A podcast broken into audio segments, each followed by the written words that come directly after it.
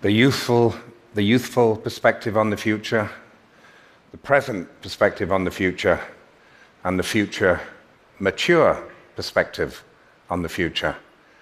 I'd like to try and uh, bring all those three tenses together in one identity tonight. And you could say that the poet, in many ways, looks at what I call the conversational nature of reality. And you ask yourself, what is the conversational nature of reality? The conversational nature, nature of reality is the fact that whatever you desire of the world, whatever you desire of your partner in a marriage or love relationship, whatever you desire of your children, whatever you desire of the people who work for you or with you or your world, will not happen exactly as you would like it to happen. Yeah. But equally, whatever the world desires of us, whatever our partner, our child, our colleague, our industry, our future demands of us, will also not happen. And what actually happens is this frontier between what you think is you and what you think is not you. And this frontier of actual meeting between what we call a self and what we call the world is the only place, actually, where things are real. But it's quite astonishing how little time we spend at this conversational frontier and not abstracted away from it in one strategy or another. I was, uh, I was uh, coming through uh, immigration, uh, which is quite a dramatic border at the moment into the US, last year. And you know, you get off an international flight across the Atlantic, you're not in the best place. You're not at your most spiritually mature. You're quite impatient with the rest of humanity, in fact. So that when you get up to immigration with your shirt collar out and a day's growth of beard and you, uh, you have very little patience. Uh, the uh, immigration officer said, looked at my passport and they said, What do you do, Mr. Whyte? I said, I work with the conversational nature of reality.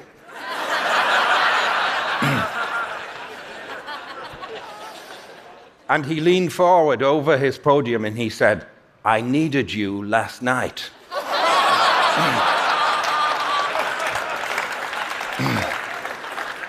And I said, I'm sorry, my powers as a poet and philosopher only go so far. I'm not sure I can. But before we knew it, we were into a conversation about his marriage. Here he was in his uniform. And the interesting thing was, he was looking up and down the row of officers to make sure his supervisor didn't see that he was having a real conversation. Yeah. But all of us live at this conversational frontier with the future.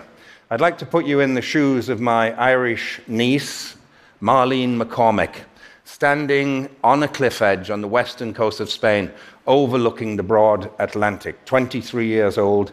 She's just walked 500 miles from Saint Jean Pied de Port on the French side of the Pyrenees all the way across northern Spain on this very famous old and contemporary pilgrimage called the Camino de Santiago de Compostela, the path to Santiago of Compostela. And when you get to, when you get to uh, Santiago, actually, it can be something of an anticlimax because there are 100,000 people living there who are not necessarily applauding you as you're coming into town. Yeah? And 10,000 of them are trying to sell you a memento of your journey. Yeah?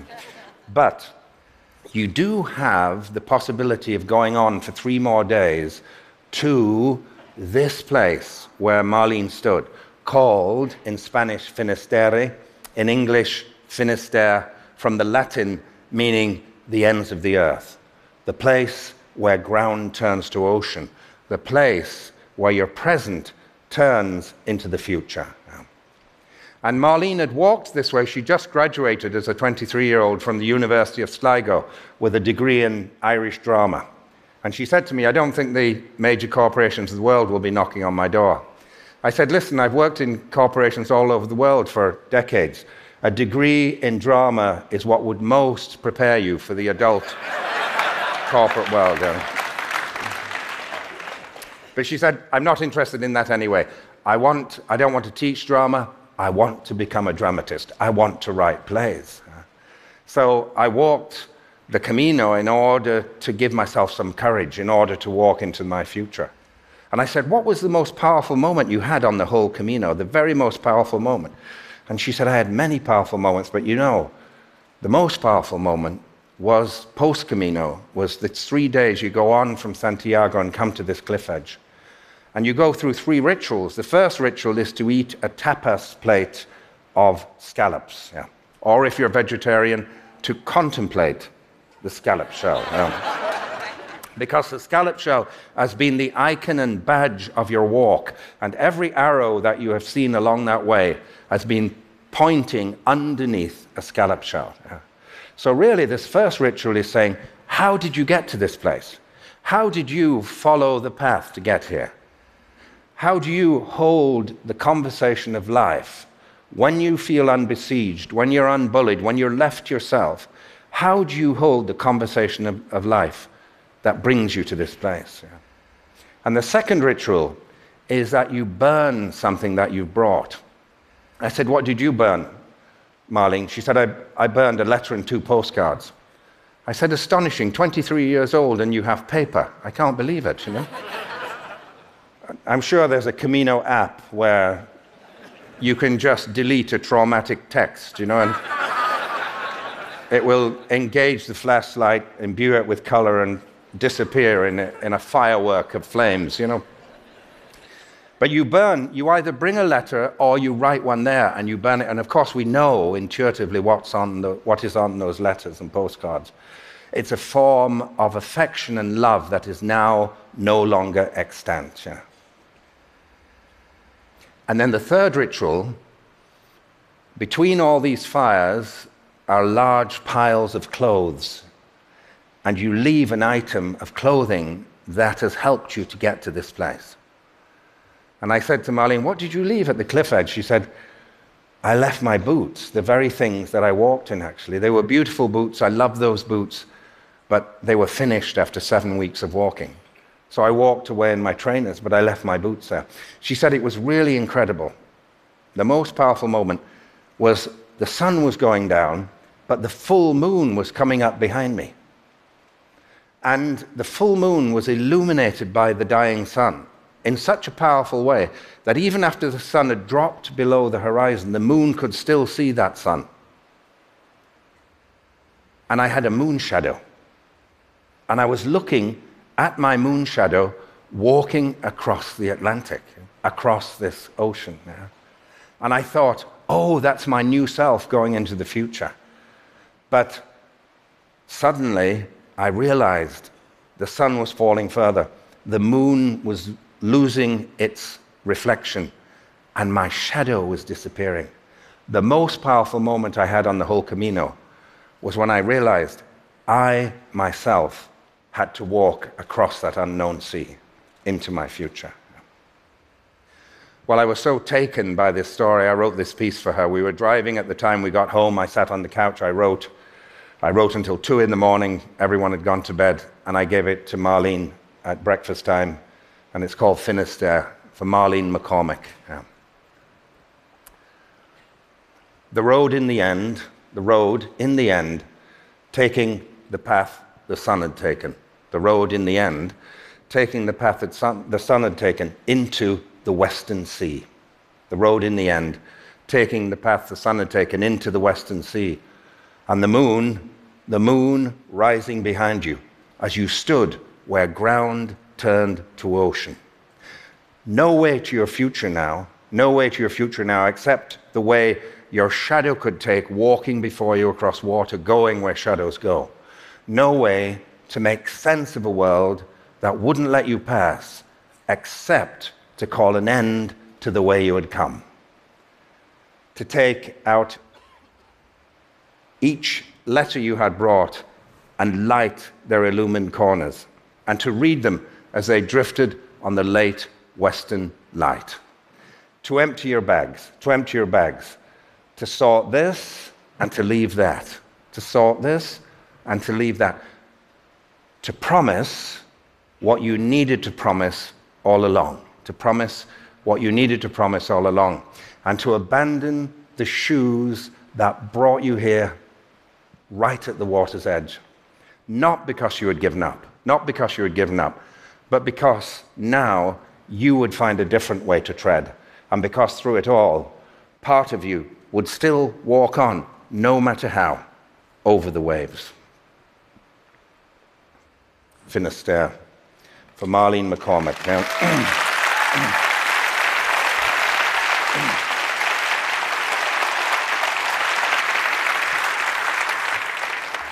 who has already had her third play performed in off, off, off, off Broadway in Dublin. but she's on her way, yeah. This is, uh, this is the last piece. This is about the supposed arrival at the, at the sum of all of our endeavors, yeah. In Santiago itself, it could be Santiago, it could be Mecca, it could be Varanasi, it could be Kyoto, it could be that threshold you've set for yourself. Yeah? the disturbing approach to the consummation of all your goals. Yeah? And one of, the, one of the difficulties about walking into your life, about coming into this body, into this world fully, is you start to realize that you have manufactured three abiding illusions that the rest of humanity has shared with you since the beginning of time. And the first illusion is that you can somehow construct a life in which you are not vulnerable. You can somehow be immune to all of the difficulties and ill health and losses that humanity has been subject to since the beginning of time. Uh, if we look out at the natural world, there's no part of that world that doesn't go through cycles of first incipience or hiddenness but then growth, fullness, but then a beautiful to begin with disappearance, and then a very austere full disappearance. So we look at that, we say that's beautiful, but can I just have the first half of the equation, please? Yeah? And when the disappearance is happening, I'll close my eyes and wait for the new cycle to come around, which means most human beings are at war with reality 50% of the time. Yeah? The mature identity is able to live in the full cycle. Yeah? The second illusion is I can construct a life in which I will not have my heart broken. Romance is the first place we start to do it. When you're at the beginning of a new romance, a new marriage, you say, I have found the person who will not break my heart. I'm sorry, you have chosen them out unconsciously for that exact core competency. Yeah they will break your heart. Why? Because you care about them. Yeah. You look at parenting. Yeah. Parenting, I will be the perfect mother and father. Yeah. Your children will break your heart. And they don't even have to do anything spectacular or dramatic. Yeah. But usually they do do something spectacular or dramatic to break your heart. Yeah. And then they live with you as spies and saboteurs for years, watching your every psychological move and spotting your every weakness. And one day, when they're about 14 years old, with your back turned to them in the kitchen, while you're making something for them, the psychological stiletto goes in.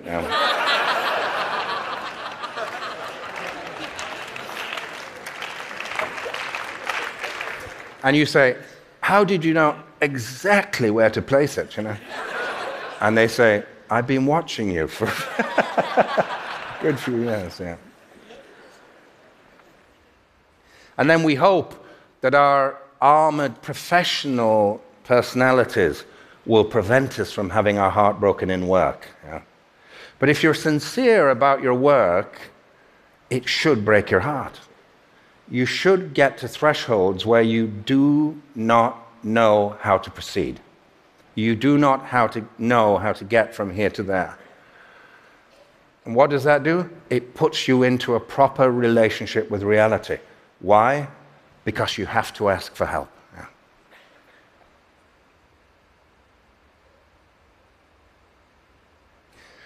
Heartbreak we don't have a choice about heartbreak. We only have a choice of having, having our hearts broken over people and things and projects that we deeply care about. And the last illusion is I can somehow plan enough and arrange things that I will be able to see the path to the end right from where I'm standing, right to the horizon. Yeah. But when you think about it, the only environment in, where, in which that would be true would be a flat desert, empty of any other life. Yeah? But even in a flat desert, the curvature of the earth would take the path away from you. So, no, you see the path and then you don't. And then you see it again. So, this is Santiago, the supposed arrival, which is a kind of return to the beginning all at the same time. We have this experience, you know, of the journey, which is in all of our great spiritual traditions of pilgrimage. But just by actually standing in the ground of your life fully, not trying to abstract yourself into a strategic future that's actually just an escape from present heartbreak, yeah? the ability to stand in the ground of your life and to look at the horizon that is pulling you, in that moment, you are the whole journey. You are the whole conversation. Yeah? Santiago, the road seen, then not seen the road, seen, then not seen. The hillside, hiding, then revealing the way you should take. The road seen, then not seen. The hillside, hiding, then revealing the way you should take. The road dropping away from you, as if leaving you to walk on thin air, then catching you, catching you, holding you up, when you thought you would fall, catching you, holding you up when you thought you would fall. And the way forward, the way forward, always in the end, the way that you came. The way forward, always in the end, the way that you came, the way that you followed, the way that carried you into your future, that brought you to this place, that brought you to this place. No matter that it sometimes had to take your promise from you, no matter that it always had to break your heart along the way. The sense, the sense of having walked from deep inside yourself out into the revelation. To have risked yourself for something that seemed to stand both inside you and far beyond you.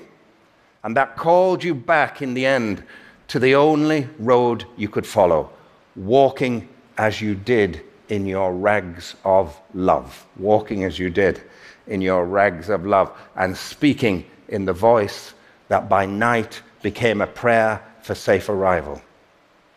So that one day, one day you realized that what you wanted had actually already happened. One day you realized that what you wanted had actually already happened and long ago, and in the dwelling place in which you lived before you began.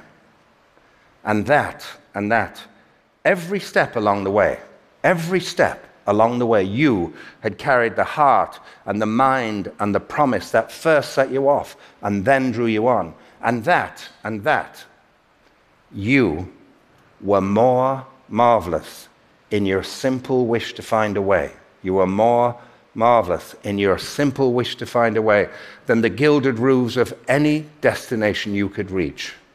You were more marvelous in that simple wish to find a way than the gilded roofs of any destination you could reach, as if all along you had thought the end point might be a city with golden domes and cheering crowds, and turning the corner at what you thought was the end of the road, you found just a simple reflection and a clear revelation beneath the face looking back, and beneath it, another invitation. All in one glimpse. All in one glimpse. Like a person, like a person or a place you had sought forever. Like a person or a place you had sought forever. Like a bold field of freedom that beckoned you beyond. Like another life. Like another life.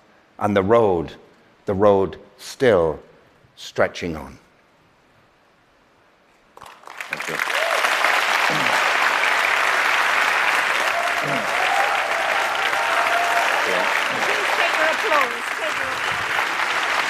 Thank you very much. Thank you. You're very kind. Thank you. Thank you very much.